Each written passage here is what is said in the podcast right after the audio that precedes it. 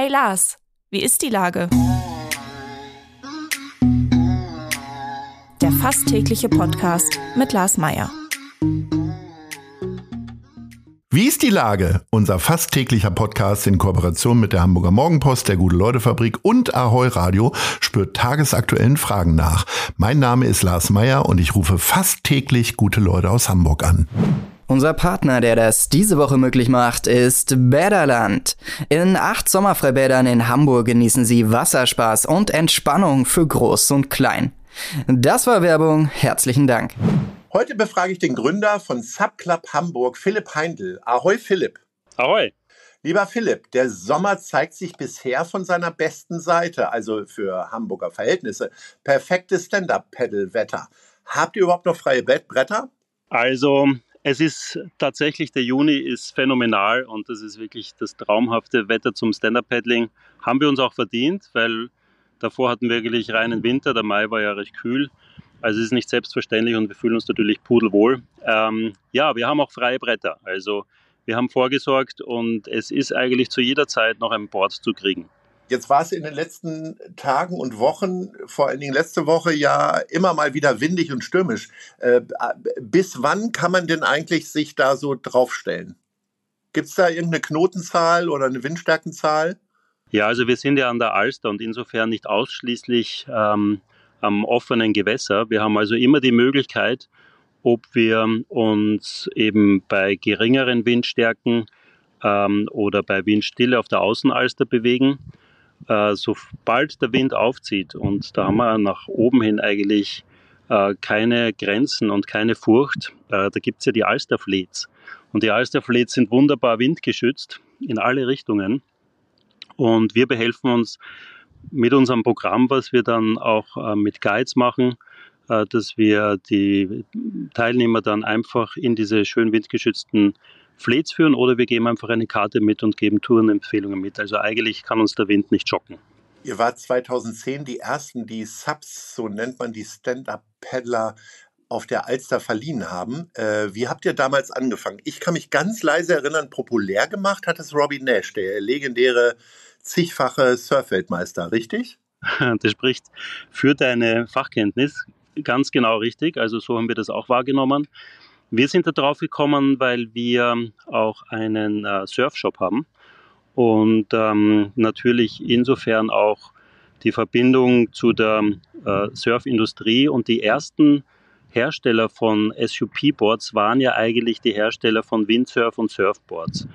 Und ähm, dadurch kam man also über den Vertrieb unserer Lieferanten schon in diesen ersten Kontakt und zeitgleich war Robin Nash in Hamburg, um, seinen, äh, um, um, um, um sich selber als Stand-Up-Paddler zu präsentieren und den ersten ähm, Weltcup, SUP-Weltcup in Hamburg vorzustellen. Und das war für uns auch so ein Signal, da müssen wir mal hinschauen, weil alles, was Robin Nash gestartet hat, wurde zum Erfolg, ob das Windsurfen oder Kitesurfen war. Und ähm, auch wenn wir der Meinung waren, dass SUP eigentlich ja im Vergleich zu den anderen Sportarten sehr brav daherkommt und sehr langsam, ähm, wollten wir uns diesem Thema mal, äh, wollten wir uns das mal näher anschauen. Wie fühlt man sich denn so als Pionier wenn so eine Sache, also am Anfang wird man wahrscheinlich beäugt und dann sagt man, hä, wieso ist denn da kein Segel und wieso steht ihr da bekloppt rum?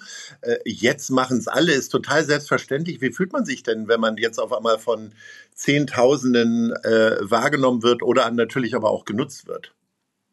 Ja, also es war am Anfang wirklich ähm, irgendwie interessant zu sehen, wie skeptisch gerade Personen im, im näheren Umfeld, also auch Freunde oder Familie, damit umgängen, dass man sich jetzt auf ein Brett stellt und, und paddelt. Äh, für uns war es eigentlich relativ schnell klar, dass das ein Megatrend werden kann, weil ähm, wir haben schon früher in den 80ern den Snowboard-Trend mit beobachtet und auch mitgemacht als, als, als Snowboarder und als Snowboard-Schule damals auch. Wir haben also alle Bereiche da auch abgedeckt und für uns war das was ähnliches. Wir haben gesagt, es ist ein Sport, der einfach extrem vielfältig ist, extrem viel Spaß macht und, ähm, und äh, dadurch sicherlich eine Vielzahl an Menschen und Fans finden wird. Wir sind wirklich am Anfang ähm, von den Brücken her in Hamburg befragt worden, was wir da machen und ob das gefährlich ist, ob das erlaubt ist, äh, wo man das machen kann. Also wir haben sehr, sehr viele Fragen gestellt bekommen, sind, glaube ich, auch vielfach als äh, Fotomotive genutzt worden. Und ähm, wenn man jetzt sieht, wie viele Menschen da Spaß auf dem Board haben, dann ist man natürlich einerseits recht stolz auf seinen eigenen Riecher, aber man ist dann auch zweigeteilt, wie sich dieser Sport dann entwickelt und ob das immer in der richtigen Richtung geht. Ähm, wir sehen natürlich Stand-Up-Paddling als Sport und nicht als Badevergnügen. Und das ist, glaube ich, auch die, die, die Diskrepanz, die gerade am Markt herrscht. Ja. Wie, wie viele Stunden am Tag stehst du denn auf dem Board? Kommst du noch dazu oder bist du nur noch dafür da, äh, Wechselgeld zu holen und äh, die vollen Kassen zu leeren? Äh, Wechselgeld ist ein interessantes Thema, wobei Kartenzahlungen mittlerweile viel beliebter geworden sind. Gott sei Aber, Dank, ähm, muss man ja sagen. die berührungslosen Zahlungsmittel. Aber ähm, ja, ich komme im Sommer wirklich für meine Verhältnisse oder für mein Empfinden viel zu wenig aufs Board. Aber ähm, für mich gibt es das Winterpaddeln, es gibt Trockenanzüge, mit denen man sich auch beim, bei, bei sehr, sehr tiefen Temperaturen aufs Board trauen kann. Also ich gehe vor allem mittlerweile sehr gerne im Winter paddeln.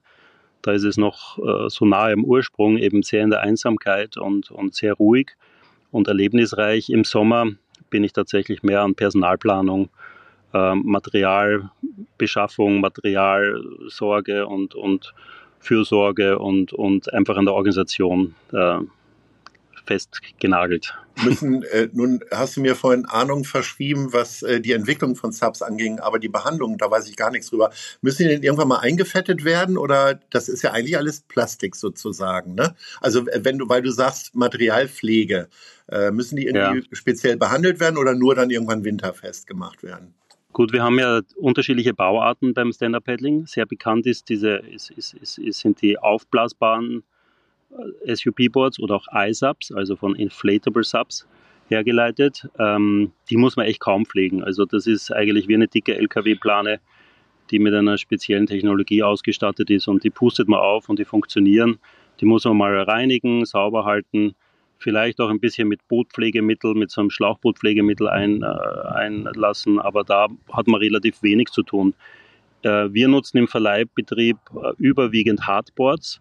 Das sind also Boards, wie, wie sie auch im, im, im Windsurf-Bereich bekannt waren oder sind und auch im, im, im Surfbereich, also Hardboards aus, aus Epoxy und ähm, Laminat, also mit Styroporkern. Und äh, da ist es eben so, dass Verleihkunden nicht unbedingt immer sehr sorgsam damit umgehen oder dass einfach mal was passiert, auch bei einem Kurs. Wir haben ja auch teilweise ähm, an der Alster Steine oder Steinwände. Da lassen sie sich nicht vermeiden, dass die mal in Berührung kommen und da ist gleich einmal ein, ein Loch im Board oder Transportgummis werden gerissen oder es lösen sich die sogenannten Deckpads ab, also dieser schöne Schaumstoff, der oben ähm, direkt unter den Füßen liegt und dafür sorgt, dass man weich draufsteht. Also es ist wie bei einem, ich sage mal, Verleihboot auch. Man muss schon ab und zu mal Hand anlegen, sauber machen, eine Finne erneuern, Löcher stopfen und so ein bisschen Service, dass das einfach alles schick aussieht. Ja, du hast gerade die Einsamkeit im Winter gesagt, die du dann hast, wenn du da alleine durch, auf deinem Sub durch die Gegend fährst. Ähm, wie ist es denn jetzt gerade? Also Subs, Kajaks, Kanus, Segelboote, Barkassen, äh, gibt es da Regeln, also äh, Größe vor äh, Geschwindigkeit oder wie läuft das? Wer hat Vorfahrt?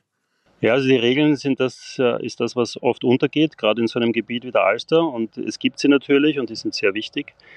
Ähm, als Faustregel kann man sagen, es müssen alle Rücksicht nehmen aufeinander. Das ist ein sehr schönes Regelwerk am Wasser, dass man einfach einmal sagt, also jeder muss auf einen anderen Rücksicht nehmen. Aber ähm, die Hard Facts in den Regeln sind also Motor vor Muskelkraft. Motorbetriebene Boote haben immer Vorfahrt gegenüber Muskelbetriebenen, was wir als Stand-Up-Paddler sind.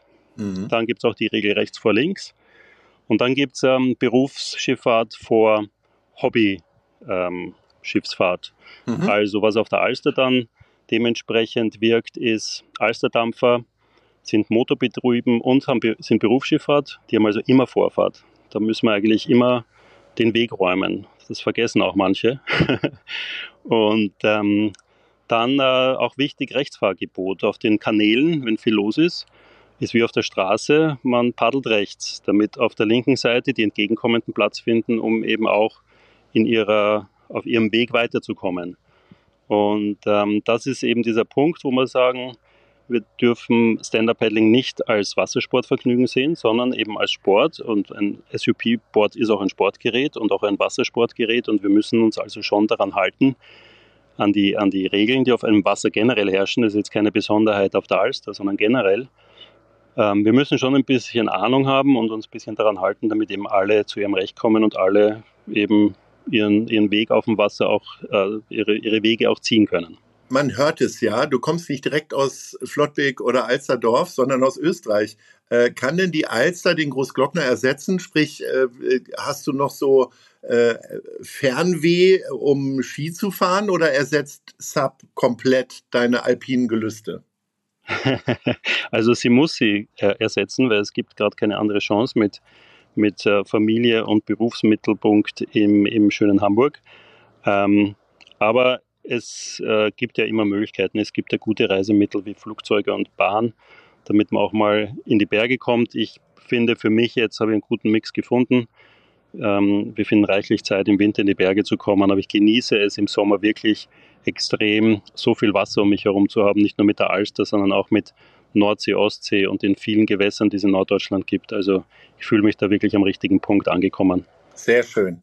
Mein Lieber, wir sind am Ende äh, unseres Gesprächs und zum Schluss kommt unsere beliebte, jetzt schon überaus beliebte Rubrik. Nice.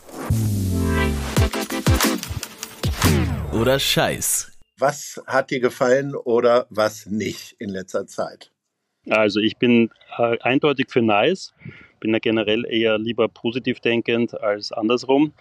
Und ähm, wenn wir jetzt auf, an der Alster sind und bei den Problemen, die auf der Alster herrschen, und ähm, ja immer ganz gern gegen die Behörden, gegen die Polizei und gegen, gegen Strukturinstitutionen gewettet wird, muss ich sagen. Auf der Alster haben wir genau das Gegenteil kennengelernt oder lernen es immer wieder kennen. Wir sind da in einer sogenannten Alsterrunde, die besteht aus äh, verschiedensten Gewerben, die an der Alster tätig sind, also anderen Bootsverleihern und, und Vereinen, die an der Alster sind. Ähm, da ist die Wasserschutzpolizei drin, da ist die Umweltbehörde Hamburgs drin, die für zuständig ist für die Alster und da wird sich in regelmäßigen Abständen ausgetauscht. Und das ist ein sehr offenes und, und aufgeschlossenes Forum, muss ich sagen. Und da werden Informationen einfach vermittelt, Erkenntnisse vermittelt. Man wird zur Diskussion eingeladen und zu, zu Ideenfindungen und zu Lösungsfindungen. Und es wird eben an, diesem, an dieser Problematik gearbeitet, dass auf der Alster einfach sehr, sehr viel los ist und es dadurch natürlich für die Alster-Nutzer immer wieder Probleme gibt. Aber das ist ein sehr äh, schöner und, und fruchtbarer Prozess, ohne große Verbote auszusprechen oder jetzt rigide Maßnahmen zu setzen, die, den, den, die, die allen Beteiligten den Spaß nehmen. Also das ist mit sehr viel Transparenz und sehr viel Feingefühl gestaltet und da muss ich sagen, das ist einfach nice. Das war ein sehr langes Nice. Es war aber ein sehr schönes Gespräch. Äh, mir juckt es ja fast direkt in den Füßen. Äh, wenn ich aber äh, darüber nachdenke, dass ich äh, nicht mal äh, Gleichgewicht halte, wenn ich schon normal spazieren gehe, dann lasse ich es doch lieber. Aber ich wünsche allen, die das jetzt mal ausprobieren wollen, ganz viel Freude und Spaß. Lieber Philipp, ich danke herzlich und sage Ahoi. Ahoi und Aloha, sagt man auch bei den Stand-Up-Paddler ganz gerne. Tschüss. Dieser Podcast wird präsentiert von der Gute-Leute-Fabrik, der Hamburger Morgenpost und Ahoi Radio.